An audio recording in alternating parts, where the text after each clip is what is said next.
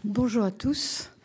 Nous allons donc euh, continuer euh, notre, euh, notre séance qui est finalement. Il y a un deuxième titre, mais donc le titre ce soir c'est le clonage, toujours avec Monette Vaquin, mais je pense en continuité de ce qu'elle a fait la dernière fois. Donc je rappelle que Monette Vaquin est psychanalyste et qu'elle a écrit un certain nombre d'ouvrages, dont celui que personnellement je préfère est l'ouvrage sur Frankenstein, qui, qui montre à quel point nos mythes sont inscrits dans la généalogie Prométhée, Faust, Frankenstein.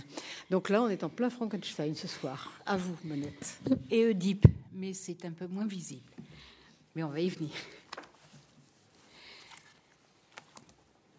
Merci de votre euh, présence. Peut-être euh, considérez-vous que le clonage est un sujet non actuel ou un peu dépassé. Euh, à mes yeux, c'est un sujet absolument indépassable et probablement un des symptômes les plus étranges qu'aura produit le siècle qui vient de s'écouler.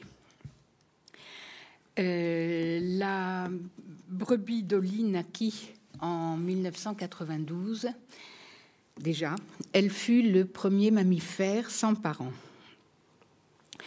Mais pourtant, la petite brebis ne fut pas la première bombe en matière de clonage. La première fut l'annonce en, en 93. Je me trompe quelque part dans les dates, parce que je vous dis qu'elle a été précédée euh, par des travaux. Euh, Dolly doit être plus tardive que ce que je viens de vous dire. Fut l'annonce par le docteur Jerry Hall d'une expérience qui consistait à partager un embryon humain en plusieurs fragments de manière à obtenir autant de copies génétiques de l'embryon initial. C'est la première fois qu'on appliquait à l'homme ce procédé, pratiqué depuis longtemps dans l'industrialisation de l'élevage, notamment la vache et le mouton. Pour Jerry qui travaillait dans le cadre d'un programme de fécondation in vitro, il s'agissait d'augmenter les chances de réussite de la fécondation in vitro pour les couples qui n'auraient pas assez d'embryons transférables. À cette date, la duplication du vivant au premier stade de la vie suscita des, euh, des, émotions très vives. En France, François Mitterrand fit part de ses craintes et de son indignation. Au Vatican, l'expérience fut qualifiée d'histoire de l'horreur qui humilie et offense l'humanité tout entière. C'est à ce moment-là qu'on vit apparaître le mot pour, la première fois, et puis il réapparut une dizaine d'années plus tard, le mot de dignité, dignité de l'espèce humaine. C'est intéressant parce qu'on ne trouva pas d'autre mot, ni dans le rapport du Comité consultatif national d'éthique, ni dans la Déclaration universelle sur le génome, ni dans le rapport d'interdiction sur le clonage du Conseil de l'Europe. Les membres de ces institutions, qui hier encore étaient souvent fanatiques de preuves, n'auront rien d'autre à affirmer que ce principe plutôt vague, qualitatif, déclaratif, peut-être parce qu'il n'y en a pas d'autre. Même les plus paranoïaques parmi les scientifiques, certains politiques francs-maçons, idolâtres de la raison et de la science, devront s'incliner devant cette qualité ni démontrable ni mathématisable. Mais euh, qui constitua un véritable événement, c'est Dolly. Un traumatisme, peut-être parce qu'elle était précédée par des expérimentations sur l'homme. Il s'agissait là d'une naissance bien réelle, animale certes, mais tout de même de celle de la naissance d'un mammifère. Un mammifère sans parents, une brebis vraiment émancipée, avec un nom que l'on donne aussi aux femmes. Personne ne releva à l'époque qu'elle avait été appelée Dolly poupée. Comment ne pas penser aux poupées mécaniques fabricables et réplicables à merci, de celles qu'on avait pu observer quelques années auparavant, par exemple, à l'exposition L'âme au corps. Elle était donc la fille et en même temps la jumelle d'une vulgaire culture de tissus de glandes mammaires c'est tout ce qui restait d'une idée de maternité dans, cette histoire. Sa mère était une mamelle de brebis morte. Comme le fit remarquer Alain Prochians à l'époque, elle était comme génitrice d'elle-même. Difficile face à cette femelle sans famille, manipulable et réplicable à volonté, de ne pas penser à l'Olympia des contes d'Hoffmann, par exemple. Le thème en a été repris par Freud dans l'inquiétante étrangeté. Dans l'étude qu'il consacre à ce texte, le philosophe Michel Thibon-Cornillot fait remarquer la double généalogie sémantique du savant de l'histoire d'Olympia, Coppelius, qui renvoie à la fois à Scopic et à Copella, Coupelle et. Coppelius, dans la nouvelle d'Hoffmann, et son associé Spallanzani rappellent donc la figure chez Hoffmann, euh, dans, dans L'homme au sable, de l'abbé Spallanzani, qui, bravant l'interdit religieux, juste après la Révolution française, réalisa à la fin du XVIIIe siècle la première insémination artificielle. C'est peu connu, mais euh, vous, je veux dire, la première a été faite euh, à cette date-là et d'emblée dans, la, dans une sorte de transgression euh, un peu ludique en mélangeant le, les spermes. Au lendemain de Noël 2002, les Raéliens, membres d'une secte dont une des caractéristiques est un délire d'origine, annoncèrent la naissance d'une enfant clonée, la première. C'était faux et ça aurait pu prêter à rire si une telle nouvelle ne menaçait pas d'être réelle un jour ou l'autre. Non seulement la naissance de clones humains, mais la mise en évidence brutale de la rencontre inquiétante de la science et du délire sur ce point précisément, quand il s'agit de sexualité et d'engendrement. Cette nouvelle venait ponctuer deux décennies d'expérimentation sans précédent sur le lien généalogique. Que dit de la civilisation ce malaise dans la filiation?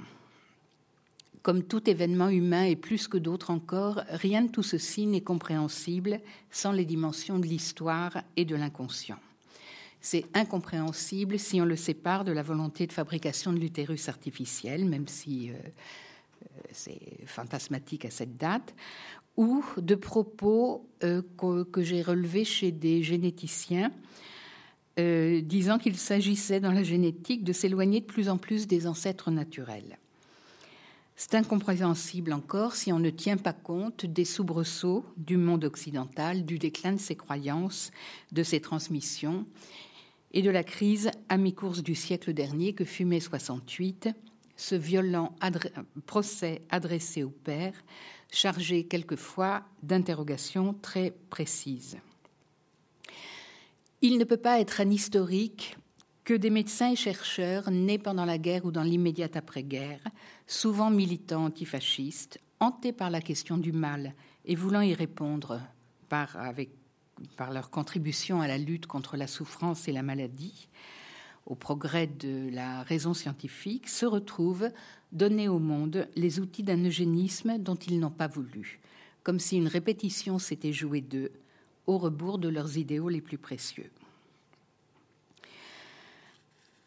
Il est impossible de penser hors les problématiques de l'inconscient, les problématiques qui traversent une époque. Hein. je ne pense pas en, aucune manière aux problématiques individuelles des chercheurs en particulier. Nous sommes tous liés dans cette, affaire. Donc, impossible de penser euh, hors les problématiques de l'inconscient d'un acte qui, du point de vue de l'inconscient, se propose d'en finir avec père et mère, ainsi que de leur alliance dans la sexualité.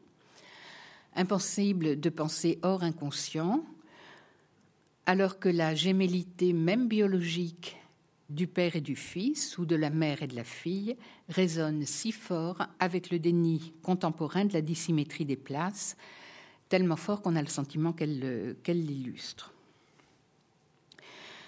Donc, euh, malaise, c'est le sous-titre de votre euh, séminaire, Chantal, je crois. C'est le sous-titre général de, cet observatoire de la modernité. Parler de malaise dans la civilisation, c'est un pléonasme depuis Freud. Le malaise, c'est la civilisation. Euh, c'est donc des formes contemporaines de ce malaise que je vais vous dire euh, quelques mots, là où il s'exprime précisément dans le champ de la filiation, à travers la crise produite par les avancées de la biologie dans le domaine de la procréation humaine. Quel lien entre tous ces événements? D'abord un lien historique, des événements qui se succèdent dans le temps à des intervalles d'une à deux décennies. Est-ce que c'est le hasard ou est-ce que la vie des idées, les questions qui habitent une génération, si labiles, si difficiles à fixer et en même temps tellement agissantes, se déplacent-elles dans l'un ou l'autre de ces champs? Tous ces symptômes concernent la filiation, procès adressé au père, puis désexualisation de l'origine et aussitôt expérimentation sur le, sur le lien de filiation.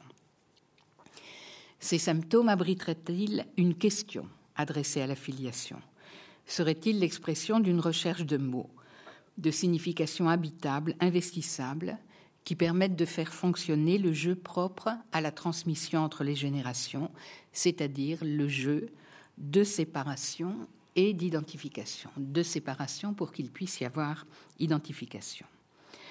Pour faire vite, les problématiques ont été les suivantes. Génération des années 60, peut-on faire l'amour sans faire des enfants? Génération des années 80, peut-on faire des enfants sans faire l'amour? Génération 2000, peut-on faire des enfants sans être de sexe différent? Clonage, peut-on faire des enfants en se passant complètement de sexe? En 75 est votée la loi Veil qui dépénalise l'avortement en s'efforçant de ne pas ériger celui-ci en droit subjectif. Parallèlement, au sein de la médecine, de jeunes praticiens voient rembourser par la sécurité sociale des actes qui auraient coûté leur carrière à leurs aînés. Les procréations médicalement assistées vont faire leur entrée par la porte discrète de l'insémination artificielle. S'il est licite de détruire les embryons, pourquoi est-ce qu'on ne pourrait pas conserver le sperme? Ce que l'on fait pour tuer, comment ne pourrait-on le faire pour donner la vie? Et si la sécurité sociale rembourse les actes relatifs à l'avortement, comment ne prendrait-elle pas en charge ceux qui visent à faire des enfants? En 78 a lieu en Angleterre la naissance de Louise Brown, la première enfant de l'histoire de l'humanité conçue hors du corps. Les femmes ont eu à peine le temps de crier Mon corps est à moi au début des années 70 que déjà leur corps appartient à la médecine. Est-ce que c'est un hasard si en moins de dix ans, on passe de la problématique des années 70, le maximum de sexualité avec le minimum de, de procréation, exactement à l'inverse, le minimum de sexualité avec le maximum de procréation Sur une scène, évidemment, le rapprochement des gamètes in vitro est un bienfait pour certains couples infertiles. Sur une autre, peut-être la scène de l'inconscient, cette médecine du désir, étrange mot, qui ne soigne rien, expérimente tout ce qui est possible en matière de filiation, franchit tous les indécidables, tous les seuils, dans le sens de la fuite en avant, saisissant le droit, le mettant devant le fait accompli. Parce que, et je, requiers toute votre attention, il ne s'est pas passé au laboratoire ce qui, pouvait, ce qui ne pouvait pas se faire dans un lit. Pas seulement, quelquefois évidemment, pas seulement un petit saut du dedans vers le dehors, le rapprochement des gamètes in vitro contournant l'obstacle, dans un cadre anthropologique relevant du monde connu ou préservant la, vérité généalogique. Peut-être que c'était impossible tant les objets liés à l'origine sont saturés d'investissements inconscients, mais la transgression n'a pas été de rapprocher les gamètes, elle a été dans l'arraisonnement de la filiation. D'un regard panoramique à travers le monde, ce fut, vous avez entendu ça euh, pendant 20 ans avec des scoops euh, dans les journaux, mais il est bon de le rappeler, naissance de jumeaux à des années d'intervalle, don d'ovocytes entre sœurs jumelles, amies ou anonymes, insémination post-mortem, prélèvement de matériel génétique sur un mort ou sur des fœtus non viables, contrat de location de l'utérus, c'est plus violent, mais c'est plus juste de le dire comme ça que maternité pour autrui ou oblation, que sais-je. Grand-mère porteuse de leurs enfants et petits-enfants confondus, enceinte du matériel génétique de leur fils ou de leur belle-fille, mère porteuse de deux enfants issus de quatre géniteurs. On a fait tout ça. Ou au contraire, jumeaux portés par des mères porteuses différentes, société spécialisée dans la commercialisation d'embryons humains, embryon cultivé dans un utérus séparé du corps. Ici une mère vierge, là des mères ménopausées. Et pas à pas, le chemin qui va du semblable au même, le clonage, du semblable à l'invraisemblable. Est-ce qu'on peut nommer avec la candeur propre au, au langage de la bioéthique dérive un tel tableau? Non, c'est un tableau délirant ça ressemble à une perte d'identité dans le monde occidental, un refus ou un défaut de transmission, un défaut de représentation. Ou encore une attaque à tout ce qui incarne la limite, comme l'a fait remarquer Pierre Legendre. Peut-être l'envers, la face noire d'une question adressée à la filiation, comme lorsqu'on démonte un objet, comme un enfant peut le faire d'un jouet pour voir comment il marche. On observera par ailleurs que les questions produites dans la réalité par ces conjugaisons inédites sont à proprement parler délirantes ou à caractère mythologique. Un enfant peut-il avoir cinq parents? On l'a fait. Peut-on être né d'un père mort? On l'a fait. Ce que dessine collectivement 20 ans de procréation artificielle, c'est l'espace intrapsychique d'un enfant ou d'un délirant visant à nier notre ancrage dans le sexuel attaquant sauvagement la filiation. Ne vous méprenez pas, je n'oublie pas qu'il y a par ailleurs l'autre scène dont je vous ai parlé, bien sûr, et euh, un, service euh, rendu et combien merveilleux au, au couple infertile. Mais cette scène-là existe aussi euh, et en même temps, et vous savez bien que je ne l'invente pas. Alors, sur ce fond saturé d'inconscient, la, désexualisation de l'origine opérée par la fécondation in vitro rend un son autrement plus complexe. C'est rien moins que l'alliance des sexes dans la parentalité qui se trouve décelée, ce que confirmera le clonage. Nul ne semble avoir voulu cela, ni cherché, même si l'arrachement de l'origine au sexuel comme fantasme parcourt toute la mythologie humaine d'Homère au Frankenstein de Marie Shelley, ce mouvement n'a pas de grand ordonnateur. Mais c'est ainsi. L'engendrement peut ne plus avoir lieu au sein du corps, dans la différence, à ce carrefour où sexe et génération s'articulent. Dans ce creuset où se condense le jeu des identifications, celui des différenciations, avec son potentiel d'amour et de conflit, premier objet de récit de toutes les civilisations. Et si là était l'objet caché de ce symptôme?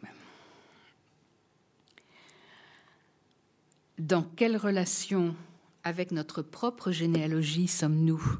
Et qu'avons-nous reçu ou pas, ou encore qu'avons-nous refusé d'elle pour tenter une telle expérimentation sur le lien généalogique? L'engendrement pour toutes les questions qu'il condense, les différences, le cours du temps, serait-il devenu un objet biomédical offert à une exploration au scalpel?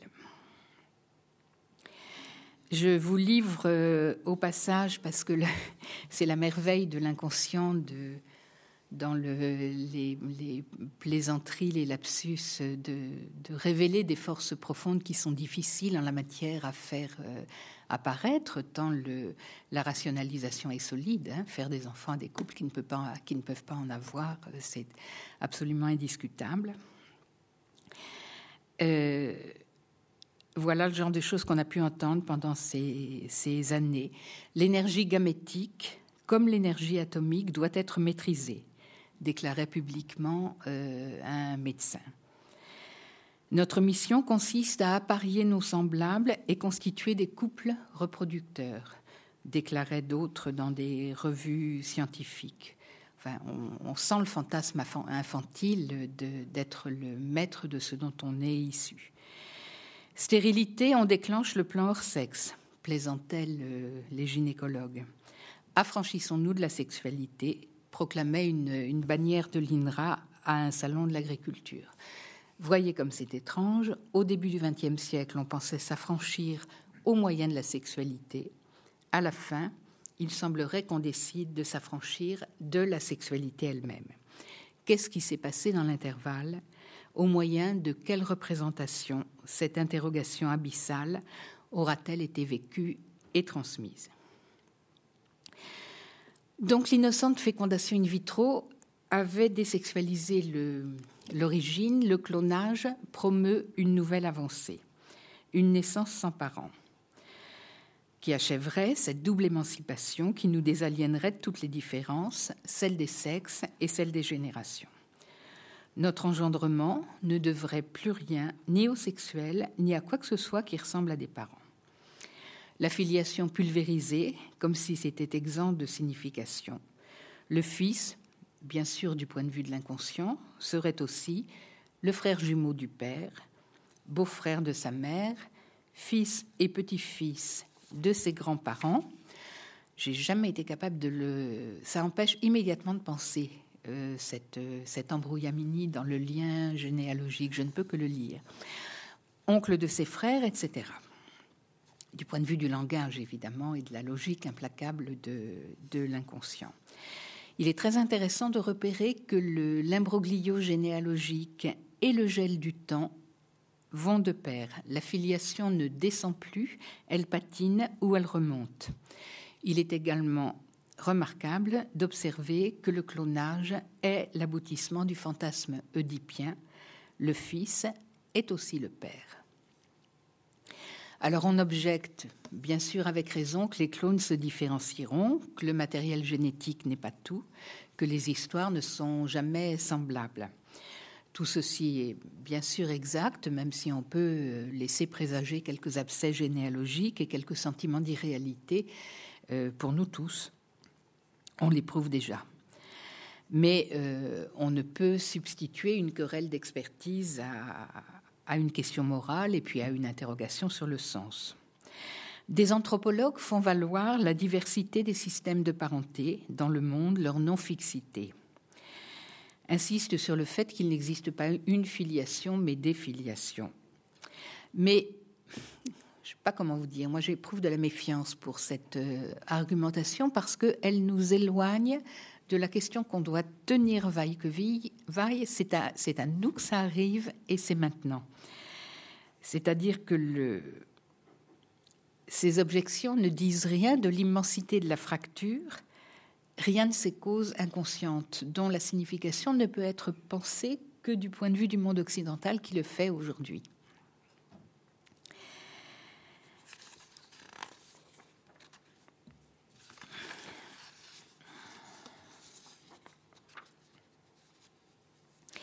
Je vous avais parlé l'autre fois dans la conférence précédente Que veut la science sur la dimension de d'exigence épistémophilique qui aboutit euh, à tout cela.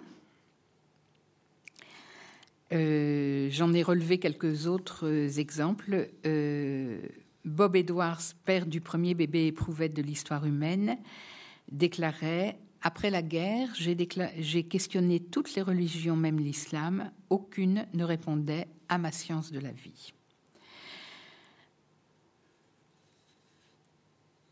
Je voulais une spécialité qui me parle de l'homme. Je crois que je, vous l'avais évoqué. Ce sont les, propos de Daniel Cohen, généticien, euh, à propos du séquençage du génome humain.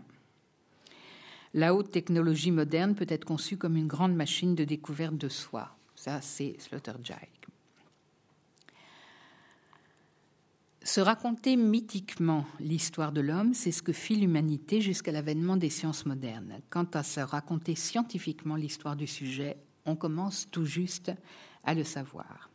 La question se pose de savoir si le monde humain résistera à l'investigation sous une forme aussi violente.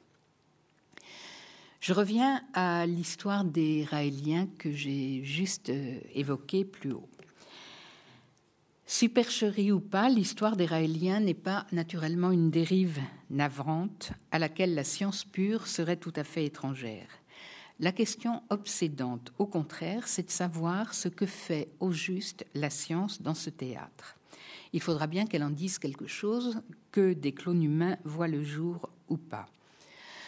Parce que pendant les quelques semaines que dura le faux scoop et sa mise en scène, il fut naturellement difficile de penser qu'il ne s'agissait là que d'une technique destinée à pallier la, stérilité. À ce moment-là, les rationalisations s'effondrèrent. On a envie de dire euh, enfin, il a fallu aller jusque-là pour qu'elles soient euh, repérées comme rationalisation. Et les États cherchèrent à se donner un interdit protecteur. C'est à ce moment que l'on vit apparaître la proposition de nommer crime contre l'humanité, l'acte de concevoir et de mettre au monde un clone humain, la réapparition d'une telle appellation témoignant d'associations intérieures, non encore assez décondensées pour être explicites et partageables, à supposer qu'elles puissent le devenir un jour, mais qui ne faisaient pas fi de l'histoire et de la temporalité. Cette condensation, cette violence tinrent l'humanité en haleine entre incrédulité et effroi. Alors là, euh, hommage au délire, hommage paradoxal au délire, parce que euh, je, crois que seuls des délirants pouvaient taper si juste dans le, dans le choix de ce qu'ils ont dit. L'enfant fictive fut une Ève, un bras d'honneur au monde juif supposé né le jour de Noël, un autre au monde chrétien, engendré comme latéralement fille et jumelle de sa mère, un bras d'honneur à l'idée même de parents, à l'alliance des deux sexes dans la sexualité et la procréation, à la temporalité, à la succession des générations. Et au passage, je ne comprends pas que ça, ça a été si peu dit, une, offense à la situation de tellement d'enfants abandonnés ou orphelins dans le monde. Je trouve très intéressant que les meilleurs interprètes de ce délire soient les délirants eux-mêmes. Par le choix du prénom de cet enfant imaginaire, par la date choisie pour le faux scoop, il faisait l'aveu que la guerre était déclarée aux monothéismes occidentaux. Par le mode de conception, que la rupture était consommée avec le monde humain connu, avec ce qui le liait dans l'espace et dans l'histoire. Un homme, une femme, un enfant, les cultures ont aménagé ensuite de manière euh, inventive l'organisation de ce lien, mais euh, il nous lie, il nous liait à l'ensemble humain. Mais si je souligne euh, le choix de ce nom et de cette date comme un acte d'interprétation, c'est que l'acte de convoquer le religieux pour le narguer me semble parcourir tout le champ contemporain de la biologie. Est-ce le fait du hasard si l'attaque à la catégorie parent va de pair aussi avec la mise en demeure du droit, avec le refus de l'institutionnel Mise en demeure du droit, sommé de produire des fondements rationnels, rationnels sur le mode de la vérité scientifique, avec euh, preuves matérialité scopiques, euh, dont les innombrables experts, par exemple, sont les représentants, à tout interdit. Est-ce que toute loi serait, au regard du monde d'aujourd'hui, d'essence religieuse et persécutrice de pulsions? Je crois que c'est la formidable énergie, l'agressivité, la condensation, la haine contenue dans cette fracture qui sont responsables du sentiment de destructivité ressenti. On est vraiment dans l'archaïque euh, inconscient au sens où Mélanie Klein, par exemple, a pu le décrire. Le clonage, c'est la reproduction sans compromission, déclarera impitoyablement le porte-parole d'une association revendiquant le droit pour chacun à procréer comme il l'entend. On reste bouche bée devant cette haine du lien.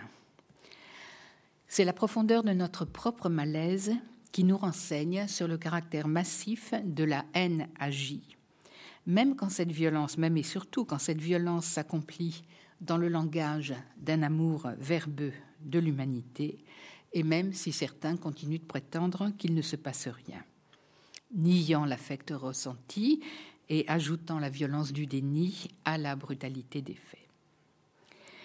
L'artifice est petit, la fracture est immense.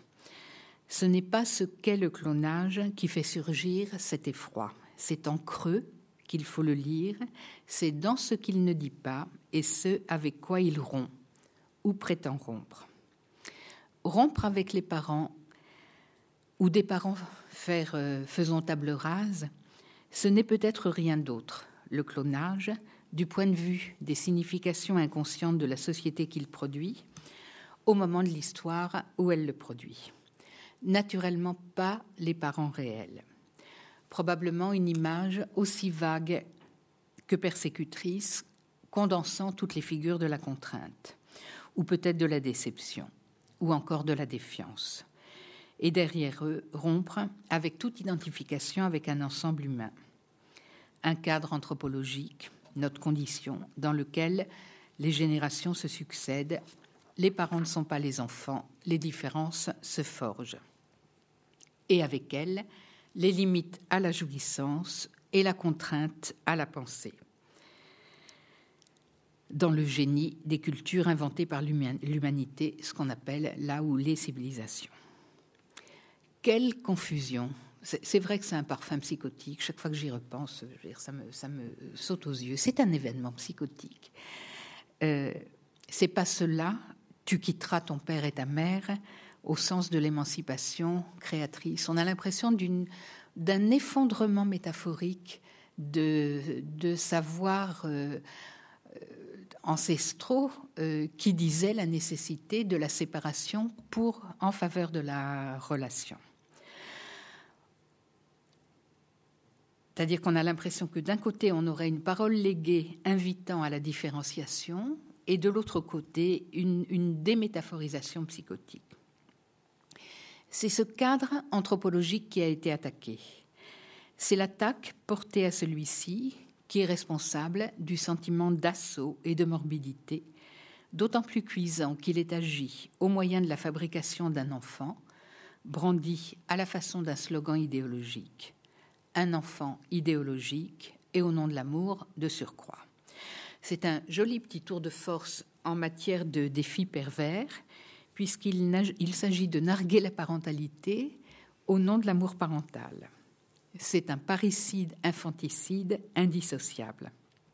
La confusion de l'engendré et de l'engendreur.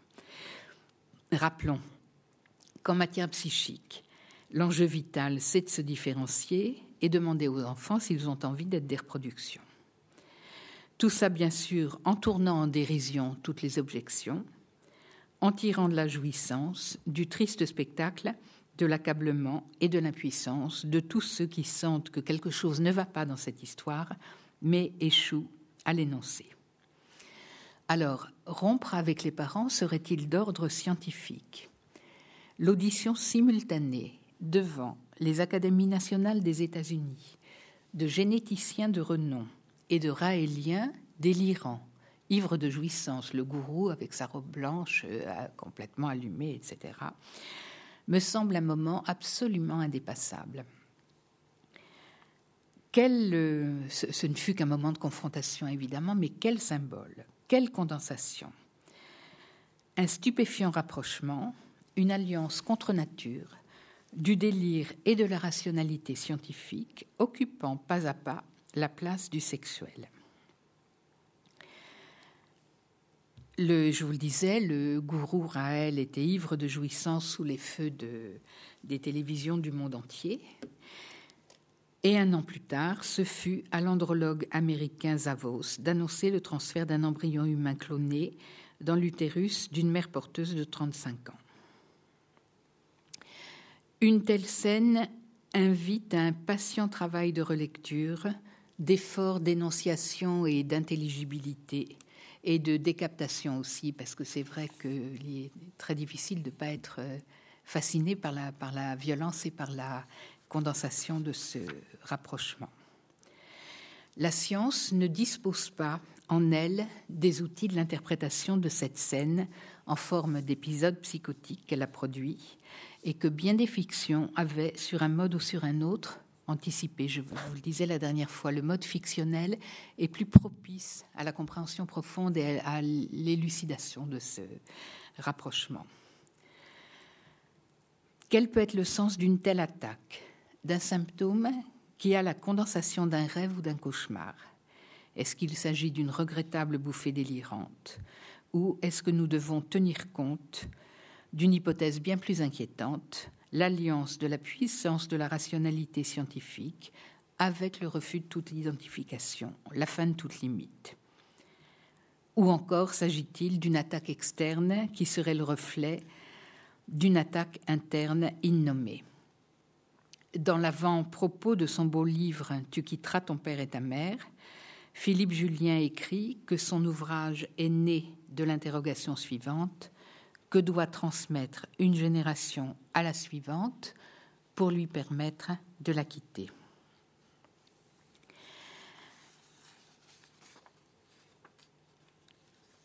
Comme je vous le disais, ce sont les, fictions qui permettent, bah, parce qu'elles sont plus proches des vérités inconscientes, qui, permettent le, le mieux d'aller au plus profond de ces éléments. Euh, Huxley, bien sûr, dans le meilleur des mondes, a perçu l'attaque à la catégorie parent. Il y a une scène, c'est au, tout début du livre, où il dit Il était une fois, il, fait visiter le, les salles de décantation, c'est-à-dire de naissance, à de jeunes étudiants. Et il leur dit Il était une fois, alors que notre Ford était encore de ce monde un petit garçon qui s'appelait Ruben Rabinovitch. Ruben était l'enfant de parents de langue polonaise. Le directeur s'interrompit. Vous savez ce que c'est que le polonais, je suppose Une langue morte, comme le français et l'allemand, ajouta un autre étudiant, exhibant avec zèle son savoir. Et parents? questionna le directeur. Il y eut un silence gêné. Plusieurs des jeunes gens rougirent ils n'avaient pas encore appris à reconnaître la ligne de démarcation, importante, mais souvent fort ténue, qui sépare l'ordure de la science pure. Suivent des explications gênantes sur ces temps de grossière reproduction vivipare. En un mot, résuma le directeur, les parents étaient le père et la mère. Cette ordure, écrit Huxley, tomba avec fracas dans le silence gêné de ces jeunes gens qui n'osaient plus se regarder. La mère, répéta-t-il très haut, pour faire pénétrer bien à fond la science. Ce sont là, dit-il gravement, des faits désagréables, je le sais, mais aussi la plupart des faits historiques sont désagréables. Parmi ce que je souhaitais vous citer de d'Huxley, dont je ne cesse de d'approfondir le, génie au moins de cet ouvrage, une formule euh, extrêmement drôle qu'on trouve dans son livre. Il écrit euh, Notre Ford ou notre Freud. Comme pour quelques raisons impénétrables, il lui plaisait de s'appeler, chaque fois qu'il parlait de questions psychologiques, notre Freud avait été le premier à révéler les dangers épouvantables de la vie de famille. Le monde était plein de pères et était par conséquent plein de misère, plein de mères et par conséquent de toute espèce de perversion, depuis le sadisme jusqu'à la chasteté, plein de frères, de sœurs, d'oncles, de tantes, plein de folie et de suicide. Vous vous rappelez le, le, propos que je vous avais cité la dernière fois de cette petite fille qui avait dit qu'un savant voulait la guérison de l'espèce avec, euh, deux airs.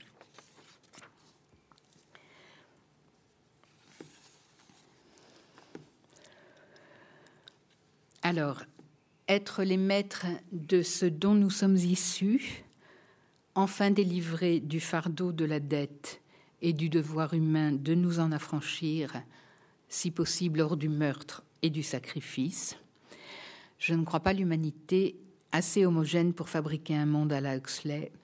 mais le démontage et les recombinaisons du mécano familial rencontrent aujourd'hui des possibilités scientifiques issues du même fond archaïque, de nature à nous réserver bien des surprises. Qu'en sera-t-il demain si aucune loi, fût-ce avec sa part d'infondable, ne vient borner la toute-puissance de la volonté individuelle, la grossesse masculine, l'ectogenèse, certains y travaillent. J'ai trouvé euh, des documents où on s'emploie à fabriquer des spermatozoïdes féminins et des ovules masculins à partir de cellules souches. Ou bien encore la dérive, la déliaison de la pulsion de mort. Euh, Huxley l'a vu aussi. L'avancée vers la dédifférenciation. Il, n'a pas seulement annoncé pêle-mêle les bébés éprouvettes, l'ectogenèse, l'obscénité du mot parent, euh, la promiscuité sexuelle, chacun est la propriété sexuelle de tous, mais aussi le mouvement dédifférenciant, létal, le mouvement de la, de la pulsion de mort, qui passe chez lui par des offices de chanterie, des grands-messes, où l'on célèbre la messe du tout en un, au moyen des cantiques de solidarité. Voyez comme le... Enfin, je n'y avais pas pensé, mais comme le, le religieux euh, est aussi euh, dévoyé, retourné, euh, narguer, enfin. Alors solidarité, ça fait, c'est assez étrange de trouver ce mot-là parce qu'on le trouve absolument partout dans la candeur du langage de la, de la novlangue bioéthique. C'est le maître mot pour la mise dans l'échange, dont il signale avec l'humour euh, l'obscénité. Il écrit un jeudi sur deux, c'était le jour des offices de solidarité. Réjouissez-vous, mourrez dans cette foi, fondez, fondez confusion, aux accents des tambours, car je suis vous, vous êtes moi. Il y a dans un très bel ouvrage de Jacques Testard, Le désir du gène, euh, de très fortes pages sur, le, sur une sorte de mouvement létal euh, où il raconte une sorte d'involution euh, de l'humanité allant de la paramécie à la reproduction sexuée et retour, grosso modo, comme si l'aventure avait été euh, euh, trop difficile. Je vous recommande ce texte. mais il y en a un autre que je voudrais partager avec vous parce que j'ai été réellement très bouleversée de le découvrir. C'est une brève nouvelle écrite par euh, Primo Levi dans un recueil qui s'appelle Histoire naturelle, qu'il a, hein, je crois, une des premières choses qu'il ait écrite après son retour de camp de concentration. Il n'est pas question explicitement de clonage, mais ça s'appelle quand même de quelques applications du miméto. Primo Levi met en scène un ami fictif, bricoleur, qu'il nomme Gilberto. Cet homme, ingénieux, irresponsable, est un enfant du siècle, capable de tout expérimenter pour voir quel effet cela fait. Il est expert comptable. Il a très peu de mots, peu apte à reconnaître et à nommer ses sentiments. C'est ce que c'est comme ça que Primo Levi le, le décrit, et à se représenter ceux des autres. Quand tout va bien pour lui, il pense que tout va bien pour tout le monde. Il, il le décrit comme un homme dépourvu d'outils de, représentation et euh, dans, dans, le 1, enfin un homme chez qui la catégorie de l'altérité est fort peu construite ou pas du tout. Il cultive une seule passion, celle de tourmenter la matière inanimée. Il lime, scie, soude, colle, démonte, remonte, astique, lubrifie, apporte des modifications, ajoute des accessoires. Il achète des manuels, théorie générale de l'imitation ou d'autres. Il commande un instrument à dupliquer, le miméto, et se livre d'abord au petit jeu des débutants. L'œuf, mais quand même, c'est l'œuf. Le paquet de cigarettes améliore les performances de son outil et puis il duplique sa femme. Puis l'histoire se poursuit par l'autoduplication de Gilberto. Mais Primo Levi aura eu le temps de le nommer un homme dangereux, un petit Prométhée nuisible. Il écrit explicitement que les expériences qu'a réalisées Gilberto ressemblaient assez tristement aux miennes qui m'avaient coûté assez cher. Il situera le début de l'histoire à la fin de son séjour à San Vintor, qui désigne le lieu, ce sont les, litotes de Primo Levi à cette date-là, où il purgeait, écrit-il, la peine de son travail de pionnier, bien loin d'imaginer qui et de quelle façon le continuer. La nouvelle de Primo Levi n'est pas à proprement parler un texte sur le clonage, en tout cas pas explicitement. Elle met en scène un expérimentateur insouciant, égocentrique, dans un atelier, pas dans un laboratoire, œuvrant avec les moyens de la physique et pas de la biologie. Le climat est tout à fait bon enfant, aucun caractère tragique. Le lien historique qui s'impose à Primo Levi est rigoureusement non communicable à Gilberto, mais il est là dans, la nouvelle répétée de multiples façons. Comme est là la présence d'une technique au caractère ludique, articulée au plus près du corps et de la pulsion, passant dans la plus grande insouciance de l'inanimé à l'animé, sans connaître d'autres lois que sa propre satisfaction. Et comme est là aussi, plus obscure, la présence du sexuel, car il s'agit bien de la duplication d'une femme. Il écrit que Gilberto se montrera le plus impartial des bigames, instituant une alternance euh, rigoureuse. Écrit Primo Levi avec, euh, avec finesse, articulant la question abyssale de l'autonomie du désir au bricolage technique, comme si la première était l'obscur objet du second. Je vous remercie.